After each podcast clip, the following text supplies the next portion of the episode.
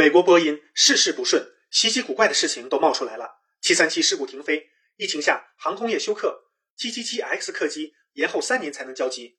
2020年亏损高达119亿美元，折合770亿元人民币，是波音历史上最高亏损。美国政府已经复飞737，欧盟也准备给批文，737机型就要复活了。如今又发生777客机事故。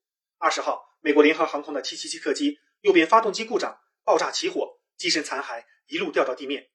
荷兰也传出747货机事故，发动机起火，机身碎片掉到地面，砸到了人，两人轻伤，还砸到了地面汽车。而去年十二月，日本的波音777飞机也出现了发动机故障，被迫返航。事故集中爆发，波音坐不住了，要求所有777停飞，主要使用者就在美国和日本、韩国三个国家，一律禁止飞行。波音是怎么了？欢迎大家关注卢晓夫看欧洲，谢谢。